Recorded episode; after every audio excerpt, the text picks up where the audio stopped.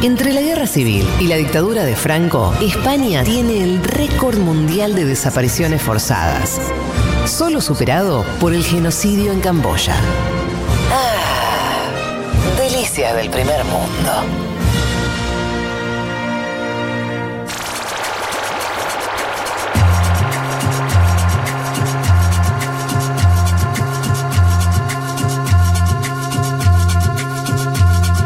Metámonos, Juanma, en lo que tiene que ver con ese posible eje eh, político Sí. diverso entre México y Buenos Aires. El miércoles por la tarde, el jefe de Estado de la Argentina, don Alberto Fernández, tiró la noticia que nuestro país y que México habían acordado, junto a Oxford y AstraZeneca y a la Fundación Slim, producir hasta 250 millones de dosis para todos los países de América Latina, a excepción de Brasil, de la vacuna contra el COVID. Brasil, claro, tiene sus propios acuerdos previos, uno de ellos en el estado de Paraná para producir la vacuna anunciada por el propio Vladimir Putin. ¿Cómo va a ser el proceso?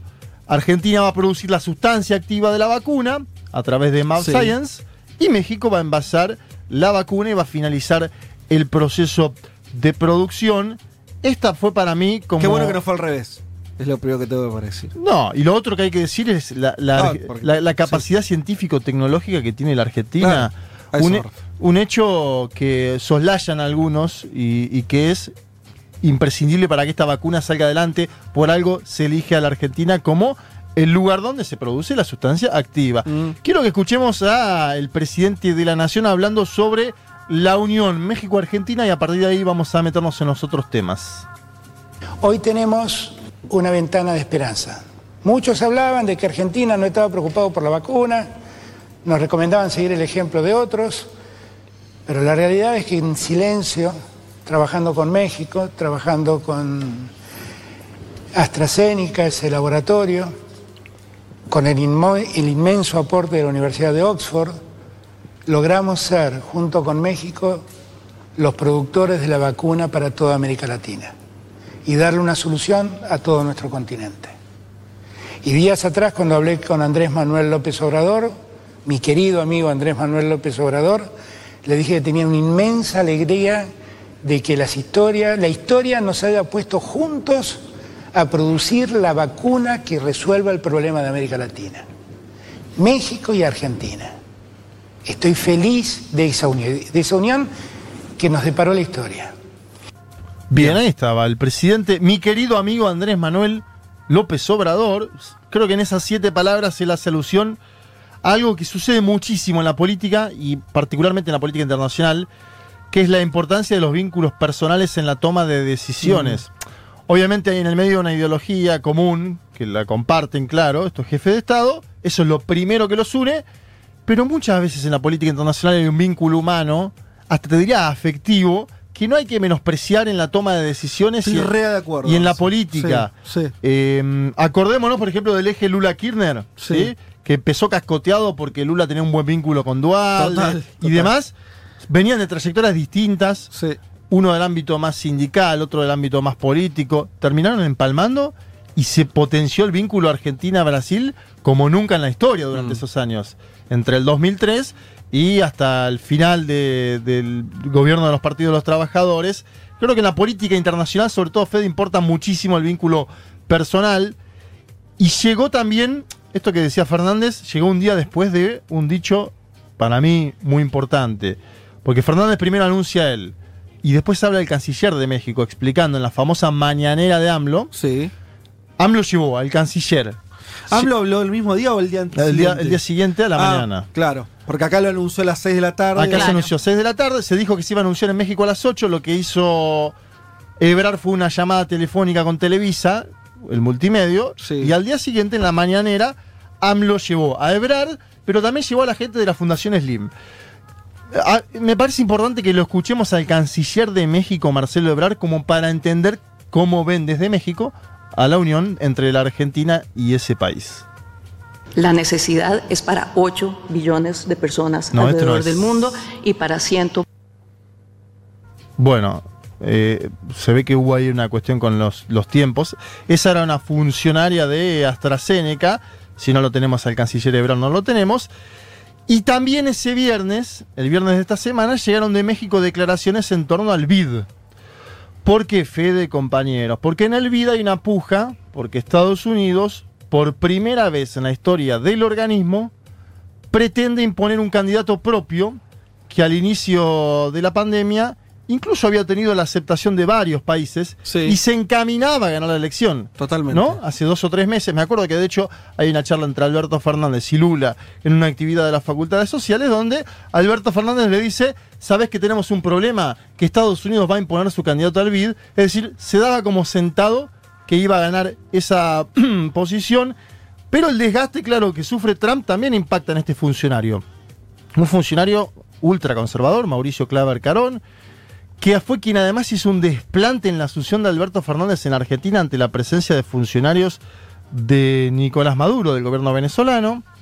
Claver Carón es hijo de cubanos, es ala dura mayamera, podríamos decir. Sí. Tiene, tiene un circuito Trump de asesores en lo internacional Ajá. que son que vienen de ese palo. Y desde 1960 el BID fue dirigido por latinoamericanos. Mm. Como la tradición indica, un chileno, un mexicano, un uruguayo, un colombiano. Por eso, el vicecanciller mexicano dice esta semana, el viernes textual, que poniendo un director estadounidense ya no sería el BID y defiende la candidatura de Gustavo Vélez al decir que, lo cito, es un experto financiero y que tiene experiencia al haber sido funcionario del propio BID. ¿Te acordás que después de aquella puja histórica con Jaime Estiuso, cuando muestra la foto Gustavo Vélez, se tuvo que ir, pero se va al BID y hace una trayectoria. Va al BID, ok, es funcionario del BID. Bueno, pero entonces ahí es. Ya hablaste de la vacuna, primer Sí. punto de unión entre el primer eje Buenos Aires-México. Segundo eje sería intentar hacer política regional para que el BID no se lo quede el, Estados Unidos. el candidato norteamericano, sino que sea Vélez.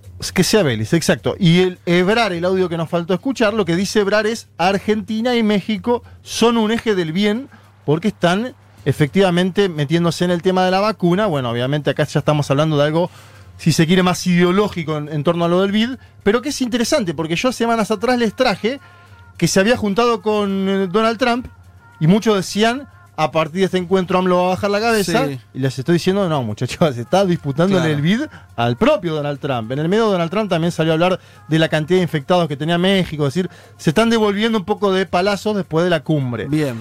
También Chile se posicionó contra el candidato estadounidense. El canciller de Piñera tomó posición en, el, se- posición en el Senado de Chile, dijo que había que continuar con la tradición latinoamericana y Claver Carón, acá yo creo que hay una idea, vos un poco lo marcabas en el chat durante la semana, Claver Carón, ultra ideologizado, pisó el palito y dijo que esa intervención había sido anticuada. La del gobierno chileno. Sí, ¿y qué pasó después? Gobierno de derecha, ¿no? Además. Seis ex cancilleres de Chile salieron a contestarle en una carta conjunta y pública. Yo digo, que Chile haya tomado esa posición también es a su manera un triunfo de este eje, Mm. Argentina y México, que parte de, bueno, una temprana unidad, digo, para criticar al candidato de Trump. Y de, a ver, de hecho, Insulza, Insulza es ex secretario general de la OEA, es uno de los firmantes del documento y participa en el grupo de Puebla donde coordinan Argentina y México. Digo, esto para dar eh, un- una situación general. Consulté en off a fuentes que siguen el poroteo en el BID, el día a día. Me dicen que si Perú y Canadá deciden posponer la elección, se hace el año próximo. Perú aparentemente ya lo habría hecho. Canadá, según algunos medios, lo va a hacer. Hay toda una especulación con que va a ser Canadá. Canadá es quien define esa elección, la del BID. Pero digo, Si Canadá apoya al candidato norteamericano, hay. O sea, hay quórum. Si hay Canadá quórum se sienta, hay quórum. y tienen los votos por ahora. Exacto. La mayoría de los votos. Lo que quiere Argentina y México es que haya un 25%, que es lo que pide la Ajá. forma de votación, para que la elección se posponga el año próximo. Y claro, si la elección se pospone sí. el año próximo, no hay Claver Carone y posiblemente no Para, haya Donald para, Trump. para, para, para. Bueno, sí, No hay hay- clave hay- Calones si no gana. pierde Trump, Si pierde Trump en noviembre. Sí, yo creo igual que ya está delegitimado Claver Carone, pero bueno, Bueno, pero- lo, va a pero- man- lo va a mantener hasta... Yo no, no preocupo- O sea, si Trump gana las elecciones, agárrate agarrate Sí, Catalina, pero, pero está bien lo que decís, quiero decir, posponerlo en este escenario se parece mucho a una Sí. derrota norteamericana. Sí, y de ese, porque de última podés meter otro funcionario después. Mm. Yo no sé. En No, caso además es probable que pierda Trump, entonces ahí se termina de Bueno, dibujar. claro, exacto. Si Joe Biden gana, esto cambia totalmente y de hecho se dice que hay buen vínculo entre Joe Biden y la candidatura sudamericana. O sea, vamos a ver eso, porque Joe Sí, Biden sí. obviamente va a proponer a alguien o, o- o va a decir me gusta más este que este. Bueno, tema Venezuela. Sí. La Argentina. Tercer eje más a hablar ahora. Sí.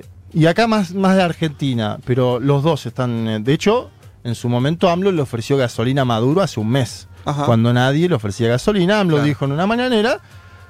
Yo pongo el pecho, si hay una crisis humanitaria en ese país, Mm. le voy a vender gasolina. La Argentina comenzó a participar esta semana del denominado Grupo Internacional de Contactos sobre Venezuela, un grupo donde está la Unión Europea y donde dentro de eh, ese continente, la Unión Europea, hay países progresistas como España y Portugal metidos, interesados en una salida pacífica y democrática a la crisis que vive el país caribeño y sudamericano.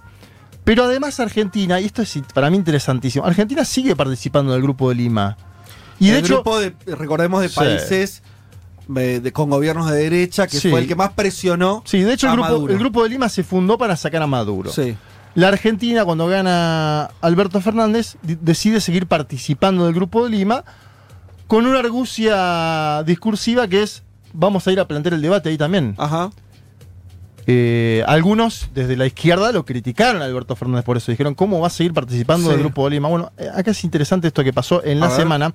El vicecanciller de nuestro país, Pablo Tetamanti, llevó una posición autónoma a ese grupo. Dijo, Argentina no comparte la decisión de la franja de partidos políticos, escucha Fede, que expresaron su voluntad de no participar en las elecciones parlamentarias de diciembre próximo y que llaman a la abstención. Es decir, Argentina no solo está apoyando las elecciones en Venezuela en diciembre próximo, sino que está diciendo que participe toda la oposición. Incluso hay un debate en Venezuela en este momento, porque la conferencia episcopal de ese país llamó a la oposición a participar, diciendo, si no participan va a pasar lo mismo del 2005, que es que el chavismo ganó toda, sí. toda la Asamblea Nacional y el chavismo siguió gobernando durante esos años, de hecho fue el momento más de avanzada, si se quiere, de Hugo Chávez, cuando tenía todo el Parlamento a su favor, sacó todas las leyes de comunas, poder popular, todo Sí. eso. Bueno, a ver, obviamente hay planteos de la oposición venezolana en torno a la conformación del CNE, por ejemplo, el Del Consejo Electoral. sí. Ese tema nos llevaría un programa entero, de Sí. hecho lo, lo podemos trabajar más adelante. Pero no me parece menor la posición de Argentina. ¿Y por qué la traigo en esta columna? Decía antes lo de México. AMLO le ofreció hace solamente un mes gasolina al país gobernado por Maduro. Hay una, me parece que hay una posición unificada en torno a que la solución no son sanciones, sino democracia, diálogo y la decisión de los propios venezolanos. Para ir concluyendo esta columna, tengo un audio de Jorge Tayana. Jorge Tayana es presidente de la Comisión de Exteriores del Senado. Es además quien comanda la articulación internacional del Partido Justicialista, partido gobernando en nuestro país. Le pedí. Y un- para, fue el canciller, retomando lo que vos decías de Lula y Kirchner, fue el canciller. de esa época, de la época esa dorada. época, claro. Bien, él nos va a explicar en un audio exclusivo para un mundo de sensaciones el vínculo Argentina-México y con eso después finalizamos. Dale. El establecimiento de la relación estratégica entre México y Argentina viene de la época de Néstor Kirchner, que la planteó y la firmó en julio del 2007, cuando Alberto Fernández era jefe de gabinete. Esa relación, luego, con el, obviamente con el gobierno de Cristina, siguió, con el gobierno de Macri se paralizó y desde el comienzo del gobierno de Alberto quedó la idea de retomar esa relación estratégica y profundizarla. ¿En base a qué? En base a varias visiones compartidas. Primero, la importancia de la integración regional y por eso el apoyo a la CELAC. Segundo, la importancia del respeto a la soberanía y la no injerencia en los asuntos internos de otros estados. Tercero, la apuesta al multilateralismo. Y ahora, cuarto, un hecho puntual que ha unido firmemente a Argentina y México, que es el rechazo a la decisión de Estados Unidos de poner un presidente del BID que sea norteamericano, rompiendo la tradición de ya más de 60 años de que el presidente del BID tiene que ser un latinoamericano. Bien, creo que Tayana sintetiza bien la unidad que se había conseguido durante el primer kirchnerismo y que Alberto Fernández potencia ahora desde una unidad, si se quiere, más ideológica y hasta personal, por lo que hablamos al inicio. El hecho de la vacuna es sin duda trascendental, también lo es la articulación eh, concreta en torno a la elección en el BID, poniéndole un freno a Trump, aprovechando el declive y la crisis del jefe de Estado norteamericano, mal que le pese a los que dijeron a AMLO no le interesa la política exterior, o esa unidad de solo discursiva, la articulación Argentina-México da sus frutos y se evidencia en hechos concretos, esperemos, como decía aquel brasileño que habló con Ebrar en el audio que no pudimos escuchar, que sea un eje del bien para nuestros pueblos y para todo el continente. Eh, Juanma, me parece que es importante seguir de cerca esto porque estás contando algo que está en desarrollo, puede ir hacia ese lugar. Me parece que son dos gobiernos que necesitan de, de alianzas en la región, así que eh, donde además es, es, una región muy tensionada, solamente con la presencia de Bolsonaro te das cuenta, y, y no es solamente la presencia de Bolsonaro, pero ya es, eso justificaría, ¿no? Tener, eh, tener vínculos o, o, buscar vínculos relevantes. Cuando digo relevantes es tanto Argentina como, como México. Son, son dos países, pesos pesados claro, del continente. eso voy. Entonces me parece que, que, es un vínculo importante. Solamente aclaro a los oyentes que hay varios preguntando, ¿por qué dicen México y Buenos Aires? ¿No sería México y Argentina? Es una deformación. Cuando Ciudad de México ¿Sabes que cuando dijiste Buenos Aires? lo pensé que te bueno, iban a decir algo? Porque, Porque fue, eh, fue, hubo un eje que fue Brasilia no, Buenos Aires. Pero déjame que sí. los, estamos decimos México no por el país sino Ciudad de México es, claro. son las capitales exacto porque en general cuando se habla de alianzas políticas se suele nombrar el eje Londres París por sí. decirte sí bueno lo dijimos es una simplificación sentido, periodística no es porque no es porque seas un porteño centrista exacto, exacto. que lo puede ser también además, claro. además lo somos salvo por este ejemplo dice Jorge o George dice ah no yo invito acá vino no faltará y nos manda una fotaza de un lugar con un lago, Ay, una montaña. Ver, es eso? Que no sé dónde es. ¿Eso es en México? Pero la gente nos empezó a invitar a lugares. Vamos. Tenemos el, el eje del bien. Kiko y Flor dice saludos desde Oslo bancando. Cuando aterricen acá avisen que prendo el fuego. Oh, Chendo. Uy, uy, uy, uy, uy, uy, uy. Eh, y un montón de promesas que, claro, qué fácil es prometer cuando no se puede viajar. Pero nosotros anotamos todo. Nos, Enero nos vacunamos y febrero estamos en Oslo. Perfecto.